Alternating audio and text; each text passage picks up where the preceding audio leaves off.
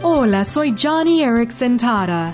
Mi amiga Emily Coulson me compartió cómo su iglesia se ha convertido en un hogar para ella y Max, su hijo adulto que tiene autismo. Hubo un domingo en que la iglesia iba a tener una carne asada después del servicio. Acababan de terminar la alabanza y todos estaban reflexionando en silencio, cuando de repente Max gritó ¡Carne asada! La iglesia estalló en carcajadas y alguien dijo ese es nuestro Max. Sabes, eso es lo que hace de una iglesia un hogar, el que todos sientan que pertenecen, que son aceptados.